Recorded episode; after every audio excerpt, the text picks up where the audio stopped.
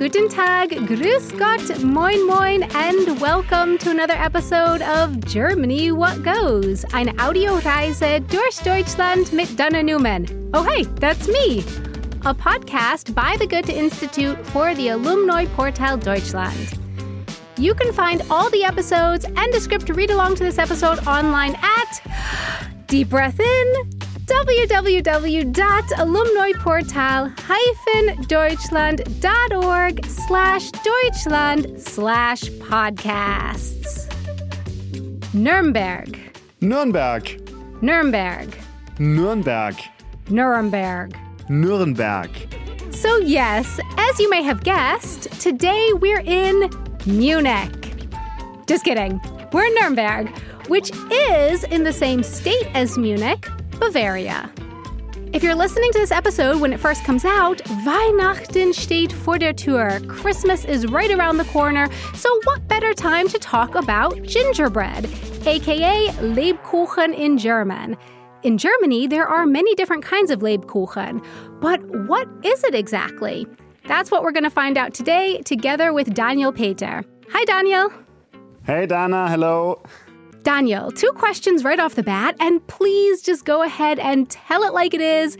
No need to sugarcoat it for me. I couldn't help myself. I just couldn't. Anyway, growing up in the US, I associated gingerbread with building little cookie houses decorated with frosting and colorful candy. Do Lebkuchenhäuser exist in Germany? Is that a thing here as well? Ja, also Lebkuchenhäuser existieren bei uns natürlich auch, aber über das, was wir heute sprechen, die Lebkuchen, die sind nicht in Hausform, sondern das ist ein Teig, bestehend so aus verschiedenen Zutaten und Gewürzen, die eben oft auf so eine kreisförmige Oblade gestrichen werden und dann gebacken. A dough made from various ingredients and Gewürzen, spices, which is spread onto an oblate, you said, before being baked? Well, okay, now I have a follow up question to my first question. What's an oblate? ja, eine Oblate, das ist eine ganz, ganz dünne Waffel, die besteht nur aus Wasser, Mehl und Stärke. So was ähnliches bekommt man zum Beispiel, wenn man in der Kirche bei der Kommunion ist. So, a thin wafer made out of water, flour, and starch, used for the Holy Communion in church, like a host? Ja, in Deutschland sagt man Hostie, so nennt man das in der Kirche. Und Oblate, das sagt man eher, wenn diese Waffel für Backwaren verwendet werden, zum Beispiel. Got it.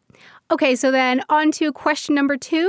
I've noticed that Nuremberg is especially famous for its Lebkuchen, but why? Why Nuremberg? Naja, Nürnberg war im Mittelalter eine ganz wichtige Handelsstadt. Also es gab Verbindungen in die ganze Welt und deshalb auch eben den Zugang zu diesen besonderen Gewürzen, die eben in so einen Lebkuchen reinkommen. Ah, okay, how interesting. I never would have thought to link Nuremberg's history as a trading town in the Middle Ages to the sweet treat that we know and love to eat today. But it makes total sense that having that connection to the rest of the world back then gave it access to the spices in Lebkuchen. And exactly which spices would that be, Daniel? What spices are in Lebkuchen? Also da gibt es ganz, ganz viele, die jetzt alle aufzuzählen. Da würden wir heute wahrscheinlich gar nicht mehr fertig werden. Also es kann aber zum Beispiel drin sein Zimt, Kardamom, Ingwer, Muskat, Nelken. Also ganz, ganz viele verschiedene Gewürze, die eben auch zur damaligen Zeit was ganz Besonderes waren und die man nicht einfach mal so schnell bekommen hat. Dann hat Nürnberg eben noch den Vorteil, dass es die Landwirtschaft drumherum hatte, die zum Beispiel die Nüsse geliefert haben oder den Honig, der ja auch in so einen Lebkuchen reinkommt. Cardamom is cardamom in English too, just spelled with a C and not with a K. But then, Daniel, you also mentioned Zimt, cinnamon, muscat, nutmeg, nelken, cloves, and ingwer, ginger.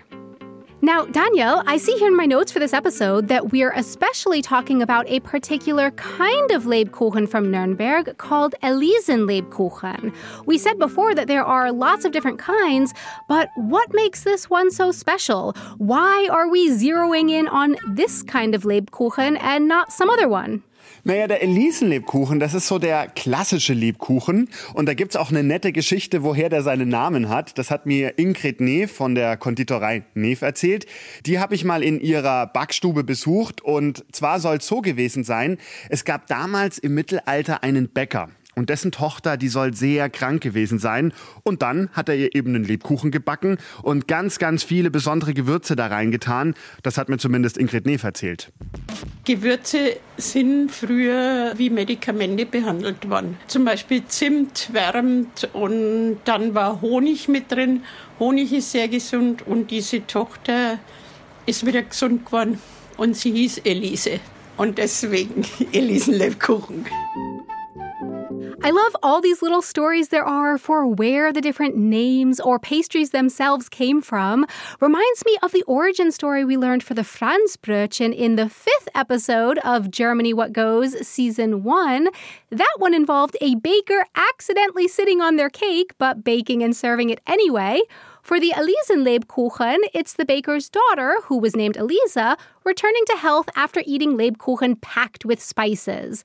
But besides the story around its name, what else would you say is special about the Elisenlebkuchen? Also der Elisenlebkuchen, der darf nur so genannt werden, wenn er bestimmte Zutaten hat. Das ist ähnlich wie bei einer Sachertorte. Die darf ja auch nur so genannt werden, wenn sie bestimmte Kriterien und Inhaltsstoffe hat. Und Ingrid Neef, die weiß natürlich ganz genau, was da rein muss in so einen Elisenlebkuchen. 25 Prozent Edelkerne, also Haselnüsse, Walnüsse, Mandeln, kein Persipan, das ist ein Marzipanersatzstoff, höchstens 10 Prozent Mehl, bei uns sind 3 Prozent drin. Okay, so it's only an Elisenlebkuchen if it's made with particular ingredients. For example, as pastry chef Ingrid Neef explained, kein Persipan, no Persipan. I don't know, maybe some of you listening know what that is already, Persipan. If so, what smart little cookies you are. I, however, did not, but the internet did. Okay, so here's what I've learned. Marzipan is made with almonds, while persipan, which is sometimes used in place of marzipan, is made using ground apricot or peach kernel. And we're also talking percentages here. So, for example, Ingrid also mentioned höchstens 10% Mehl, no more than 10% flour. Ja, das ist auch der Grund, warum die Elisenlebkuchen auch so schön saftig sind. Manchmal kommt da noch ein Überzug drüber, also ein Guss aus Zucker oder Schokolade. Und manchmal bleiben die Elisenlebkuchen auch einfach nackig, wie wir in Franken sagen. Also da kommt dann kein Überzug und kein Guss drüber. Die bleiben dann einfach braun. So if I want to make an Elisenlebkuchen at home, as long as I follow the recipe and pay attention to the special Elisenlebkuchen specifications, then I can? I can make my own? Ja, richtig, aber es gibt da noch eine weitere Besonderheit. Gerade in Nürnberg sind ja die Nürnberger Elisenlebkuchen bekannt und die dürfen auch wirklich nur so genannt werden, wenn sie im Stadtgebiet Nürnberg gebacken worden sind. Also Dana, du in München, du könntest höchstens Elisenlebkuchen machen, aber eben keine echten Nürnberger Elisenlebkuchen. Aha, so it's one of those kinds of things. Nürnberger Elisenlebkuchen, you said, Daniel, must be made in Nürnberg. Good to know. Daniel, I have another question. Lebkuchen seems to be especially a Christmas time thing, but what if, you know, hypothetically speaking, what if someone were to get an intense craving for Lebkuchen right smack dab in the middle of June? What happens then? Do Lebkuchen exist the rest of the year too? Ja, es ist ja so, aufgrund der verschiedenen Gewürze passt der Lebkuchen nun einfach mal am besten zur Weihnachtszeit. Aber in Nürnberg kommen ja das ganze Jahr über auch Touristen vorbei, wenn jetzt nicht gerade Corona ist. Und die wollen natürlich auch unter dem Jahr Lebkuchen haben. Das hat mir Ingrid Neef erzählt. Deswegen backt sie das ganze Jahr über Lebkuchen. So basically, if you're gonna have a Lebkuchen craving right smack dab in the middle of June, perhaps it would be best to do it in Nuremberg because there Lebkuchen is made all year round.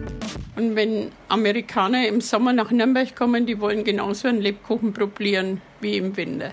Wir haben halt den Vorteil als Konditorei, wir backen Frischlebkuchen. Bei uns ist keinerlei Zusatzstoff drin, keine Konservierung drin. Wir backen immer frisch. Allerdings muss ich dazu sagen, unsere Lebkuchen, die wir heute backen, halten auch nicht bis Januar. So zehn Wochen, länger nicht. 10 weeks sounds to me like plenty of time for the Lebkuchen to last because I'm guessing that most of the time people eat them up long before that point, right? I mean, tell me, Daniel, how long does Lebkuchen last at your home? Also bei mir hält so eine Packung vor Weihnachten vielleicht höchstens eine Woche. Aber das war's dann. Thank you so much, Daniel. And a really big thanks to Ingrid Neef for joining us in today's episode about Lebkuchen. Visit the Alumni Portal Deutschland online at www.alumniportal-deutschland.org, where you can sign up to become a member of the community network.